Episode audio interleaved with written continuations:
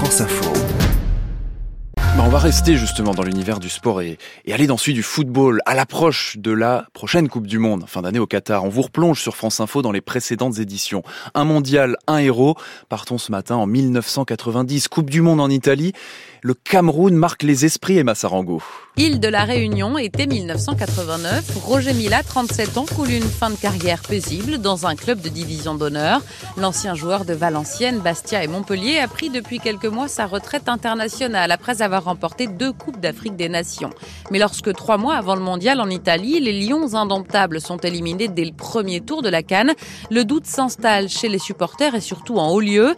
Le Cameroun n'a pas participé à la précédente Coupe du Monde. Pas question donc d'avoir attendu huit ans pour se faire humilier. Alors le président de la République en personne, Paul Biya, convoque le sélectionneur et lui ordonne d'emmener Mila en Italie. Quand le vieux lion arrive à Naples, il a donc 38 ans.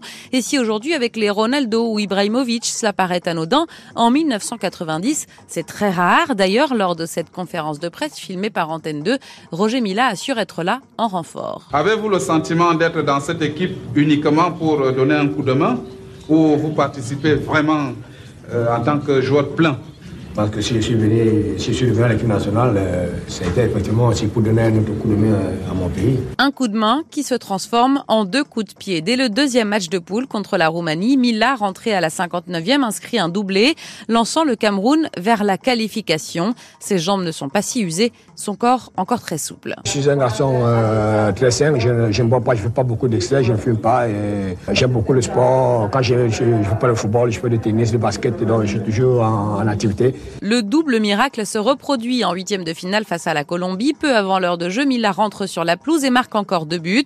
Célébré d'un makossa, un pas de danse au poteau de corner, devenu mondialement célèbre. Le Cameroun devient le premier pays africain à disputer un quart de finale de mondial. Ce sera face à l'Angleterre et c'est une défaite cruelle, 3-2 en prolongation avec deux pénalties contre eux. Les Lions indomptables rentrent en Afrique où ils sont accueillis en héros. Roger Mila, lui, est devenu une star planétaire, des chefs d'État aux autorités religieuses en passant par les vedettes Lionel Richie ou Stevie Wonder. Il est l'homme à rencontrer en ce début des années 90. Mila, qui ne raccroche pas encore tout à fait les crampons, prend même le micro, convaincu par un producteur belge de sortir un disque. Sandy, en hommage à sa fille, sort quelques mois après cette épopée italienne.